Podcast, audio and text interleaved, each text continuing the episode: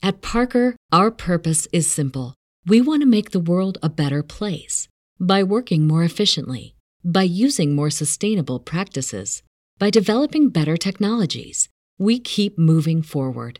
With each new idea, innovation, and partnership, we're one step closer to fulfilling our purpose every single day. To find out more, visit parker.com/purpose. Parker, engineering your success. ¿No se merece tu familia lo mejor? Entonces, ¿por qué no los mejores huevos? Ahora, Egglands Best están disponibles en deliciosas opciones. Huevos clásicos, de gallina libre de jaula y orgánicos de Egglands, que ofrecen un sabor más delicioso y fresco de granja que le encantará a tu familia. En comparación con los huevos ordinarios, Egglands Best contiene la mejor nutrición como 6 veces más vitamina D, 10 veces más vitamina E y el doble de omega 3 y B12. Solo Egglands Best. Mejor sabor, mejor nutrición, mejores huevos. Visita egglandsbest.com para más información.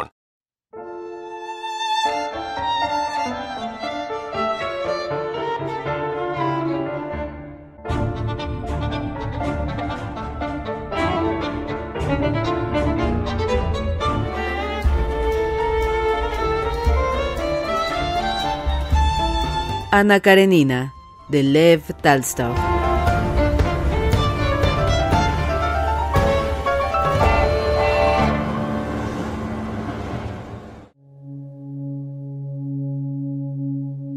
Después de su conversación con Karenin, Bronsky salió a la escalera y se detuvo sin darse cuenta apenas de dónde estaba ni a dónde debía ir. Se sentía avergonzado, culpable, humillado y sin posibilidades de lavar aquella humillación, se veía lanzado fuera del camino que siguiera hasta entonces tan fácilmente y con tanto orgullo. Sus costumbres y reglas de vida, que siempre creyera tan firmes, se convertían de pronto en falsas e inaplicables el marido engañado, que hasta aquel momento le parecía un ser despreciable, un estorbo incidental y un tanto ridículo de su dicha, era elevado de pronto por la propia Ana a una altura que inspiraba el máximo respeto, apareciendo repentinamente no como malo o falso o ridículo, sino como bueno, sencillo y lleno de dignidad.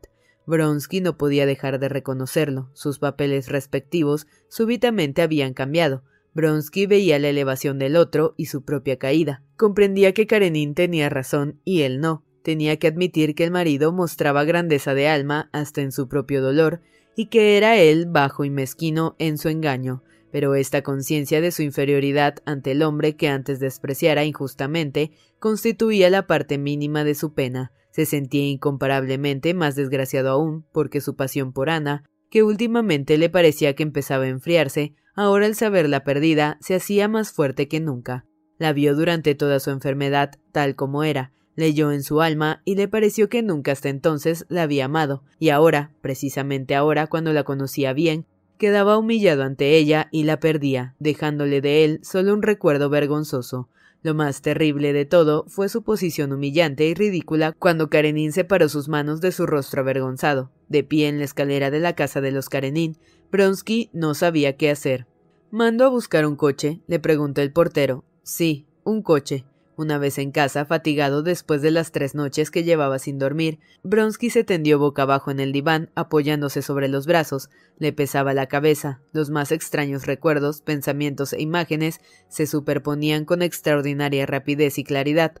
Ora la poción que daba la enferma y de la que llenó en exceso la cuchara, ora las manos blancas de la comadrona, ora la extraña actitud de Karenin arrodillado ante el lecho.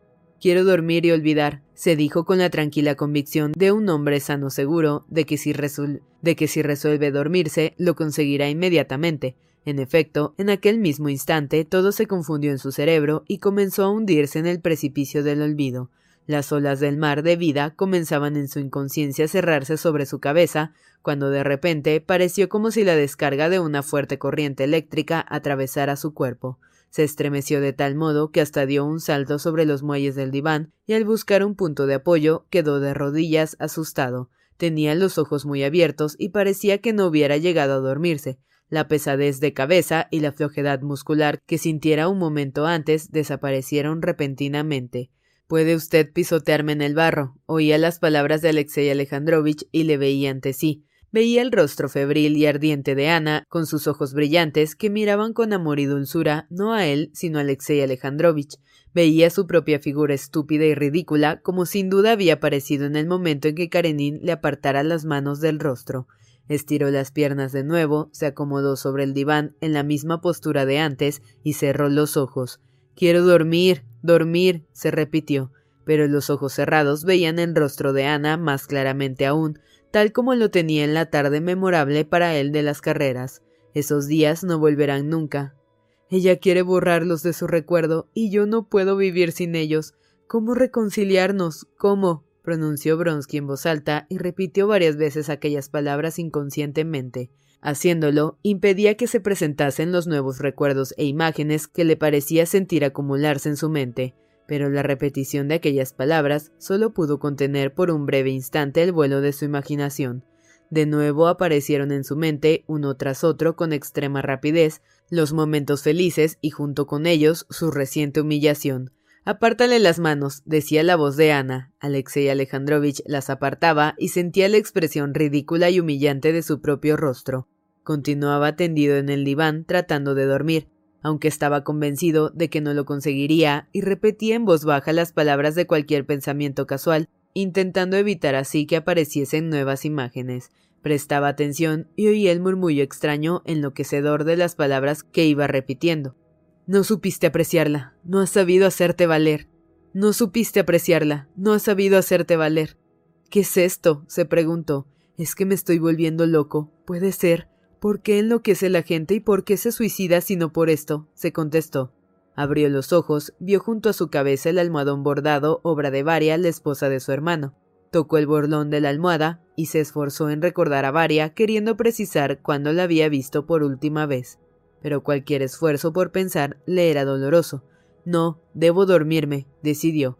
Acercó el almohadón de nuevo y apoyó la cabeza en él, y procuró cerrar los ojos, cosa que no podía conseguir sino con gran esfuerzo. Se levantó de un salto y se sentó.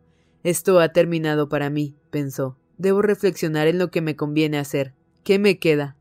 Y su pensamiento imaginó rápidamente todo lo que vería su vida separado de Ana. La ambición, Serpuhovskoy, el gran mundo, la corte, no pudo fijar el pensamiento en nada. Todo aquello tenía importancia antes, pero ahora carecía de ella por completo. Se levantó del diván, se quitó la levita, se aflojó el cinturón y descubriendo su velludo pecho para poder respirar con más facilidad, comenzó a pasear por la habitación. Así se vuelve loca la gente, repitió, y así se suicidan los hombres para no avergonzarse, añadió lentamente. Se acercó a la puerta y la cerró. Luego, con la mirada fija y los dientes apretados, se acercó a la mesa, tomó el revólver, lo examinó, volvió hacia él el cañón cargado y se sintió invadido por una profunda tristeza. Como cosa de dos minutos permaneció inmóvil y pensativo, con el revólver en la mano, la cabeza baja y en el rostro la expresión de un inmenso esfuerzo de concentración mental. Está claro, se dijo, como si el curso de un pensamiento lógico, nítido y prolongado le hubiese llevado a una conclusión indudable. En realidad, aquel, está claro, solo fue para él la consecuencia de la repetición de un mismo círculo de recuerdos e imágenes que pasaran por su mente decenas de veces en aquella hora. Eran los mismos recuerdos de su felicidad, perdida para siempre, la misma idea de que todo carecía de objeto en su vida futura, la misma conciencia de su humillación.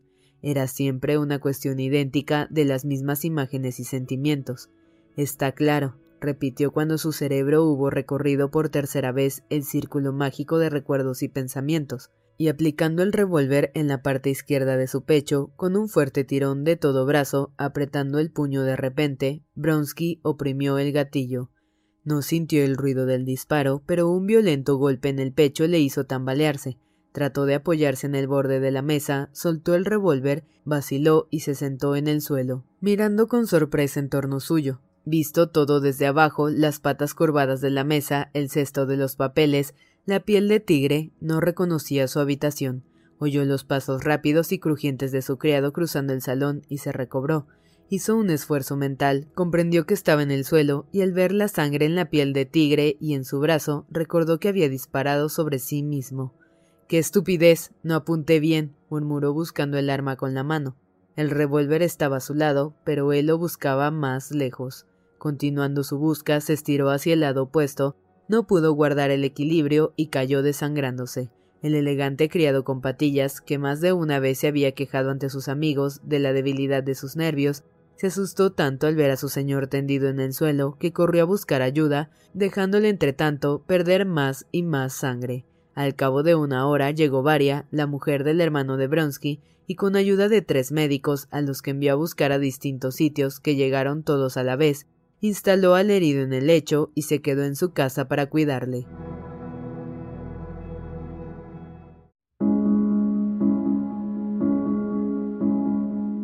La equivocación cometida por Alexei Alejandrovich consistía en que al prepararse a ver a su mujer, no pensó en la posibilidad de que su arrepentimiento pudiera ser sincero, de que él la perdonara y ella no muriese. Dos meses después de su vuelta de Moscú, aquel error se le presentó en toda su crudeza. La equivocación no había consistido solo en no prever tal posibilidad, sino también en no haber conocido su propio corazón antes del día en que había visto a su mujer moribunda. Junto al lecho de la enfermera se entregó por primera vez en su vida al sentimiento de humillada compasión que despiertan siempre en él los sufrimientos ajenos y del que se avergonzaba como de una perjudicial debilidad la compasión por Ana, el arrepentimiento de haber deseado su muerte y sobre todo la alegría de perdonar, hicieron que repentinamente sintieran no solo terminado su sufrimiento, sino además una tranquilidad de espíritu nunca experimentada antes. Notaba que de repente lo que había sido origen de sus dolores se convertía en origen de la alegría de su alma. Lo que le pareciera insoluble cuando condenaba, reprochaba y odiaba, le resultaba sencillo ahora que perdonaba y amaba. Perdonaba a su mujer, compadeciéndola por sus pesares y por su arrepentimiento, perdonaba a Bronsky y le compadecía, sobre todo después de haberse enterado de su acto de desesperación. Compadecía también a su hijo más que antes, se reprochaba haberse ocupado muy poco de él hasta entonces. Incluso hacia la niña recién nacida experimentaba un sentimiento especial, mezcla de piedad y de ternura. Al principio atendió solo a la recién nacida, movido por la compasión hacia aquella niña infeliz, que no era hija suya, que había sido olvidada por todos durante la enfermedad de su madre y que seguramente habría muerto si Karenin no se hubiera ocupado de ella. Luego, poco a poco, sin darse cuenta, empezó a querer a la pequeña. Muchas veces al día entraba en el cuarto de los niños y allí permanecía sentado largo rato, de modo que la niñera y el aya, al principio cohibidas en su presencia, se acostumbraron a él insensiblemente. En ocasiones pasaba hasta media hora mirando la carita rojiza como el azafrán, fofa y aún arrugada de la pequeña, examinando sus manitas gordezuelas, de dedos crispados, con el dorso de los cuales se frotaba los ojos y el arranque de la nariz. Alexei Alejandrovich se sentía más sereno que nunca en aquellos momentos. Estaba en paz consigo mismo, no veía nada de extraordinario en su situación, ni creía que tuviera que cambiarla para nada pero a medida que pasaba el tiempo iba reconociendo con claridad que por muy natural que a él pudieran parecerle el estado de las cosas, los demás no permitirían que quedasen así. Además de la bondadosa fuerza moral que guiaba su alma, había otra tan fuerte, si no más, que guiaba su vida, y esta segunda fuerza no podía darle la tranquilidad pacífica y humilde que deseaba. Advertía que todos le miraban con interrogativa sorpresa sin comprenderle, como esperando algo de él y particularmente comprobaba la fragilidad y poca consistencia de sus relaciones con su mujer. Al desvanecerse aquel momento de enternecimiento producido por la proximidad de la muerte, Alexei Alejandrovich comenzó a comprobar que Ana le temía, se sentía inquieta en su presencia y no osaba arrostrar su mirada. Era como si le atormentase el deseo de decirle algo y no se decidiera a decirlo, y también como si esperara alguna cosa de él, como si presintiese que aquellas relaciones no podían perdurar de aquel modo. A finales de febrero, la recién nacida, a quien también llamaron Ana, enfermó. Karenin fue por la mañana al dormitorio, ordenó que se avisara al médico y marchó al ministerio. Terminadas sus ocupaciones, volvió a casa hacia las cuatro. Al entrar en el salón, vio que el criado, hombre muy arrogante, vestido de librea con una esclavina de piel de oso, sostenía en las manos una capa blanca de cebellina. ¿Quién ha venido? preguntó Karenin. La princesa Isabel Fedorovna Verskaya, contestó el lacayo sonriendo según se le figuró a Alexei Alejandrovich. En aquella dolorosa etapa, Karenin venía observando que sus amistades del gran mundo les trataban ahora, tanto a él como a su mujer, como un interés particular. En todos aquellos amigos descubría una especie de alegría que solo con dificultad conseguían ocultar, la misma alegría que viera en los ojos del abogado y ahora en los del sirviente, Parecía que todos se hallasen entusiasmados, como preparando la boda de alguien. Cuando encontraban a Alexei Alejandrovich, le preguntaban por la salud de Ana con alegría difícilmente reprimida. La presencia de la princesa Verskaya, tanto por los recuerdos que evocaba como por simpatizar con ella, era desagradable a Karenin. En la primera de las habitaciones de los niños, Sergio, inclinado sobre la mesa, con los pies sobre una silla, dibujaba acompañando su propio trabajo de las palabras alentadoras. La inglesa que sustituyera a la francesa durante la enfermedad de Ana estaba sentada junto al niño haciendo labor. Al ver entrar a Karenin, se levantó con precipitación, hizo una reverencia y le dio un leve empujón a Sergio. Alexei Alejandrovich acarició la cabeza de su hijo, contestó a las preguntas de la institutriz sobre la salud de su esposa y le preguntó lo que le había dicho el médico sobre la pequeña. El doctor asegura que no es nada serio y ha recetado baño, señor. Pero la niña padece aún, repuso Karenin oyéndola gemir en la habitación contigua. Creo, señor, que esa nodriza no sirve, dijo osadamente la inglesa. ¿Por qué lo piensa así? preguntó él, deteniéndose. Lo mismo pasó en casa de la condesa Paul, señor. Se sometió a la criatura a tratamiento y resultó que el niño padecía hambre. La nodriza no tenía bastante leche, señor. Alexei Alejandrovich quedó pensativo y tras reflexionar unos momentos cruzó la puerta. La niña estaba tendida, volvía la cabecita y se revolvía inquieta entre los brazos de la nodriza, negándose a tomar el enorme pecho que se le ofrecía y a callar a pesar del doble ch de la nodriza y del haya inclinada sobre la mesa. ¿No ha mejorado? preguntó Karenin.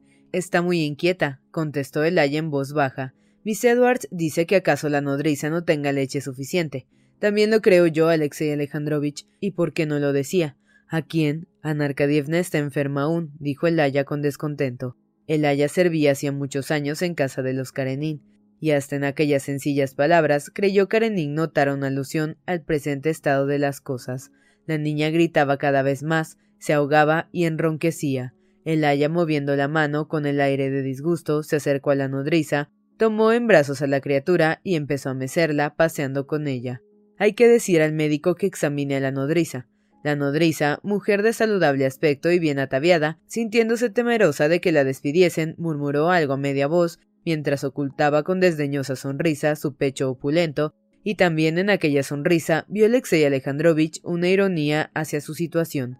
Pobre niña, dijo el aya tratando de calmar a la pequeña y continuando su paseo con ella en brazos. Alexei Alejandrovich se sentó en una silla y con el rostro triste, apenado, miraba al aya pasear por la habitación. Cuando al fin se calmó la niña y el aya, tras ponerle en blanda camita y arreglarle la almohada bajo la cabeza, se alejó de ella. Alexei Alejandrovich, penosamente, andando sobre las puntas de los pies, se acercó a la niña, permaneció en silencio contemplándola con tristeza de repente, una sonrisa asomó su rostro, haciendo moverse sus cabellos y fruncirse la piel de su frente. Luego salió del cuarto sin hacer el menor ruido. Una vez en el comedor, llamó y ordenó al criado que se había apresurado a acudir que fuese enseguida a buscar de nuevo al médico. Se sentía irritado contra su mujer, que se preocupaba tan poco de aquella hermosísima niña. No quería verla en aquel estado de irritación, ni tampoco a la princesa Betsy, pero como Ana podía extrañarse de que no fuese a su cuarto, hizo un esfuerzo y se dirigió allí.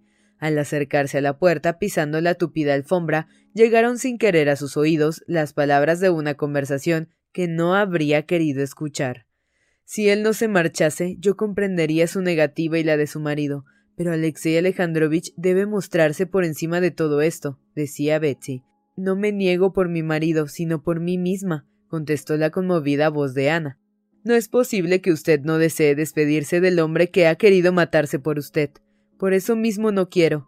Alexei Alejandrovich se detuvo. Su rostro expresaba un temor casi culpable. Trató de alejarse sin ser visto, pero reflexionando en que aquello sería poco noble, volvió sobre sus pasos, tosió y avanzó hacia la alcoba. Las voces callaron. Él entró. Ana estaba sentada en el sofá, envuelta en una bata gris con los cabellos negros recién cortados, formando una espesa maraña sobre su cabeza ovalada. Como siempre que veía a su marido, su animación desapareció de repente. Bajó la vista y miró a Betsy con inquietud.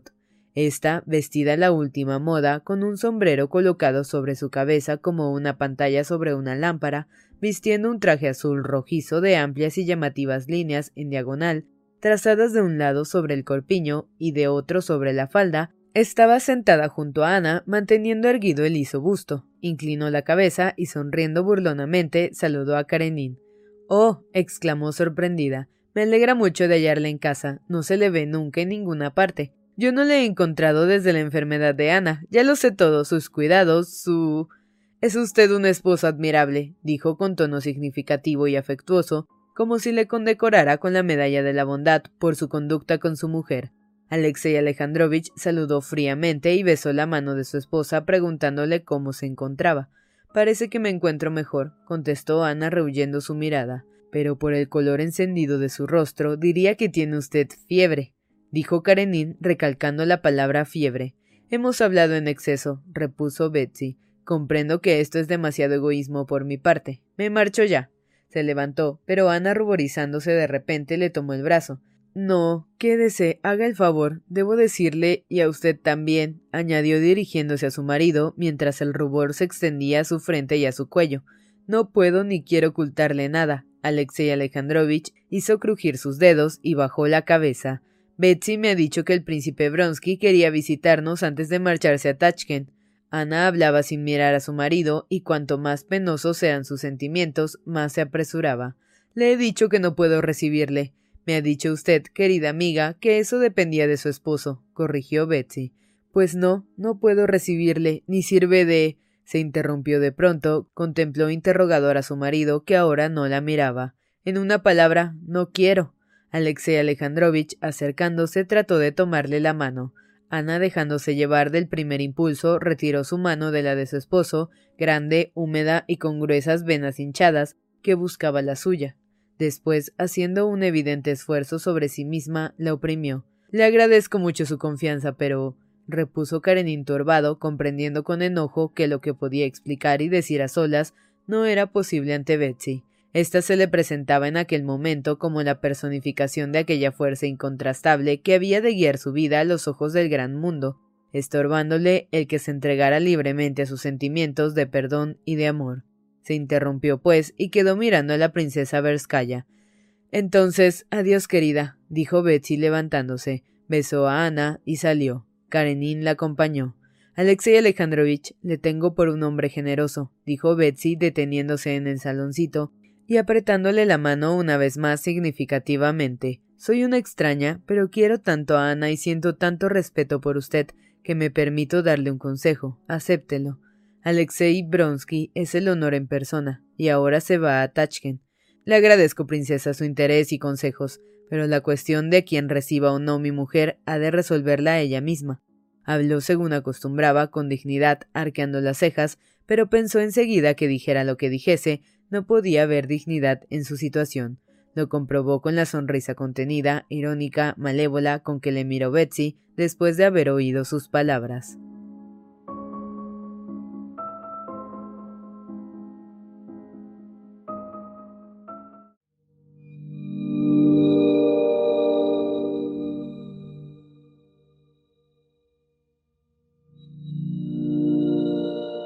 Karenin se despidió de Betsy en la sala y volvió al lado de su mujer. Ana estaba tendida en el diván, pero al sentir los pasos de su marido recobró precipitadamente su posición anterior y le miró con temor. Alexei Alejandrovich notó que ella había llorado. Te agradezco tu confianza en mí, dijo repitiendo en ruso lo que dijera ante Betsy en francés, y se sentó a su lado. Cuando Karenin hablaba en ruso y la trataba de tú, este tú producía en Ana un irresistible sentimiento de irritación. Agradezco mucho tu decisión. Creo también que, puesto que se marcha, no hay necesidad alguna de que el príncipe Bronsky venga aquí de todos modos. Sí, ya lo he dicho yo. ¿Para qué insistir? interrumpió de pronto Ana. No hay ninguna necesidad, pensaba, de que venga un hombre para despedirse de la mujer a quien ama, por la que quiso matarse, por la que ha deshecho su vida, la mujer que no puede vivir sin él, y dice que no hay ninguna necesidad. Ana apretó los labios y puso la mirada de sus ojos brillantes en las manos de Alexei Alejandrovich, con sus venas hinchadas, que en aquel momento se frotaba lentamente una contra otra. No hablemos más de esto, añadió más sosegada. Te he dejado resolver la cuestión por ti misma, y me alegro de que. empezó Alexei Alejandrovich, de que mi deseo coincida con el tuyo, concluyó Ana molesta de que su marido hablaba tan despacio cuando ella sabía bien lo que iba a decirle. Sí, afirmó él, y la princesa Verskaya hace mal en intervenir en los asuntos de una familia ajena, que son siempre delicados, sobre todo ella. No creo nada de lo que murmuran de Betsy, interrumpió precipitadamente Ana. Solo sé que me quiere sinceramente. Alexei Alejandrovich suspiró y cayó. Ana jugueteaba inquieta con las borlas de su bata, mirando a su marido con el doloroso sentimiento de repulsión física que tanto se reprochaba, pero que no podía dominar. Ahora no deseaba más que una cosa, verse libre de su desagradable presencia. He enviado a buscar al médico, dijo Karenin. Me encuentro bien. ¿Para qué necesito al médico? La pequeña sigue quejándose y aseguran que la nodriza tiene poca leche. ¿Por qué no me permitiste que la amamantase cuando te lo rogué? Pero da igual, a la niña la matarán. Alexei Alejandrovich comprendió muy bien lo que significaba aquel da igual. Ana llamó y mandó que le trajesen a la niña. Pedí, dijo, que se me dejase amamantarla. No se me dejó hacerlo y ahora se me reprocha. No te lo reprocho, Ana. Sí, me lo reprocha usted. Dios mío, ¿por qué no habré muerto? Sollozó Ana. Perdóname. Estoy irritada y hablo sin razón. Déjame sola ahora, haz el favor, dijo recobrando la serenidad. Esto no puede continuar así, se dijo resueltamente Alexei Alejandrovich al salir del cuarto de su mujer. Jamás lo insostenible de su situación ante los ojos del gran mundo, jamás la aversión de su mujer hacia él, jamás todo el poder de aquella fuerza misteriosa que, contrapesando su estado de ánimo, guiaba su vida obligándole a ejecutar su voluntad y a cambiar sus relaciones con su mujer, jamás todo aquello se le presentó con tan absoluta claridad como en aquel momento. Comprendía con toda evidencia que el mundo y su mujer exigían de él algo, aunque no pudiera decir concretamente qué, y sentía elevarse en su alma un impulso de irritación que destruía su tranquilidad y anulaba el mérito de cuanto había hecho. A su juicio valía más para Ana romper sus relaciones con Bronsky pero si todos se empeñaban en que ello era imposible, estaba dispuesto hasta permitirlas con tal de que no se deshonrase el nombre de los niños, que no los perdiese, que no cambiase su situación. Por malo que ello fuese, peor era romper sus relaciones, poniendo a Ana en una posición sin salida, deshonrosa y perdiendo cuanto él amaba, pero se sentía sin fuerzas, sabía de antemano que todos estaban contra él y que no le permitirían hacer lo que ahora le parecía tan favorable y natural. Adivinaba que iban a forzarle a hacer lo que, siendo peor, a los demás les parecía necesario.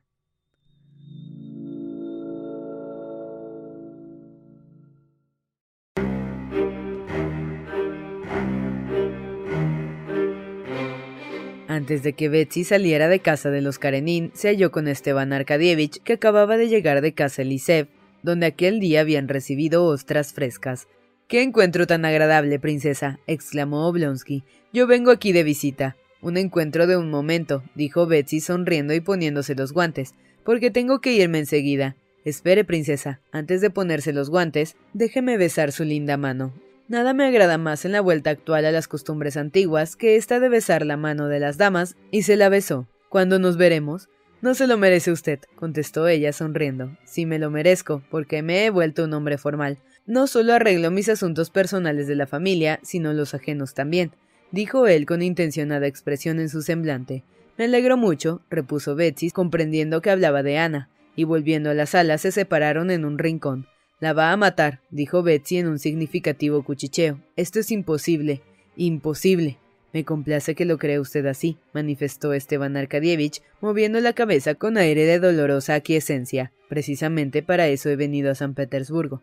Toda la ciudad lo dice, añadió Betsy. Es una situación imposible. Ella está consumiéndose. Él no comprende que Ana es una de esas mujeres que no pueden jugar con sus sentimientos.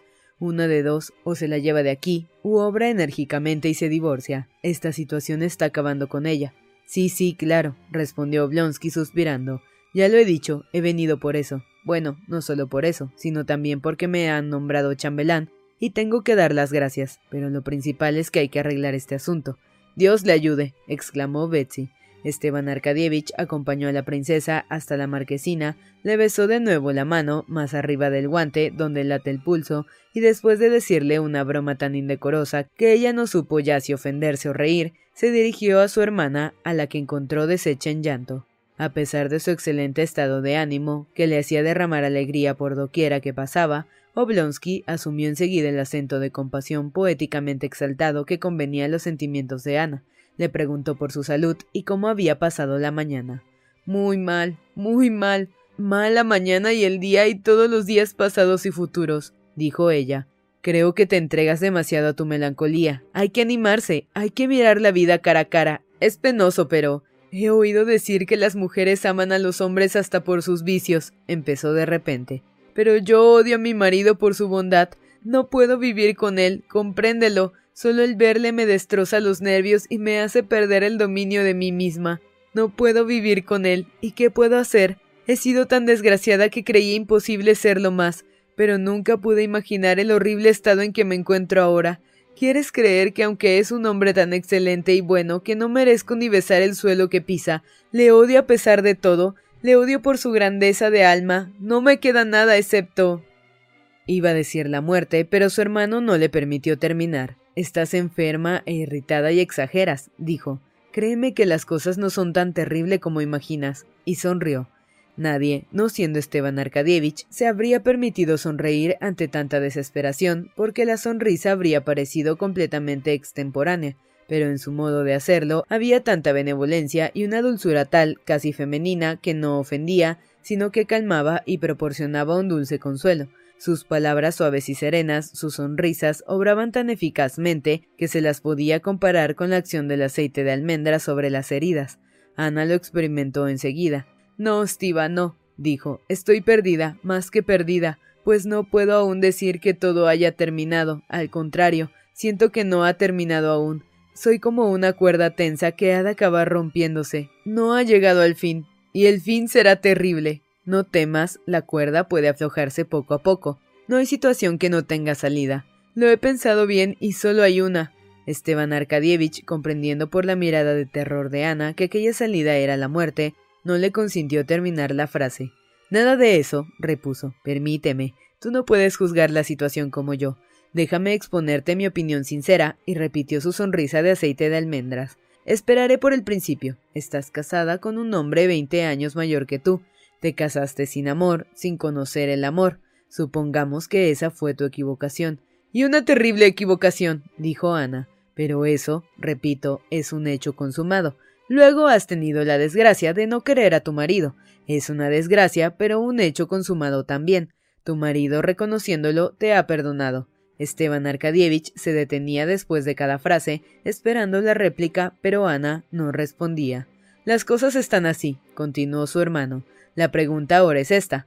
¿Puedes continuar viviendo con tu marido? ¿Lo deseas tú? ¿Lo desea él? No sé, no sé nada. Me has dicho que no puedes soportarle. No, no lo he dicho. Retiro mis palabras. No sé nada. No entiendo nada. Permíteme que. Tú no puedes comprender. Me parece hundirme en un precipicio del que no podré salvarme. No, no podré. No importa, pondremos abajo una alfombra blanda y te recogeremos en ella. Ya comprendo que no puedes decidirte a exponer lo que deseas, lo que sientes. No deseo nada, nada. Solo deseo que esto acabe lo más pronto posible. Pero él lo ve y lo sabe, y tú crees que sufre menos que tú soportándolo. Tú sufres, él sufre. ¿En qué puede terminar esto?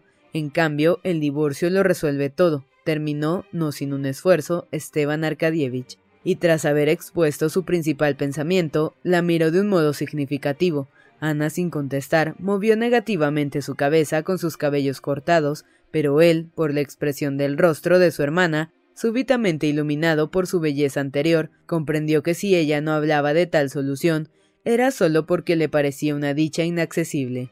Les compadezco con toda mi alma. Sería muy feliz si pudiese arreglarlo todo, dijo Esteban Arkadievich, sonriendo ya con más seguridad. No, no me digas nada. Si Dios me diera la facilidad de expresar a tu marido lo que siento y convencerle, voy a verle ahora mismo. Ana le miró con sus ojos brillantes y pensativos y no contestó. ¿No se merece tu familia lo mejor? Entonces, ¿por qué no los mejores huevos? Ahora, Egglands Best están disponibles en deliciosas opciones. Huevos clásicos, de gallina libre de jaula y orgánicos de Egglands, que ofrecen un sabor más delicioso y fresco de granja que le encantará a tu familia. En comparación con los huevos ordinarios, Egglands Best contiene la mejor nutrición como 6 veces más vitamina D, 10 veces más vitamina E y el doble de omega 3 y B12. Solo Egglands Best. Mejor sabor, mejor nutrición, mejores huevos. Visita egglandsbest.com para más información.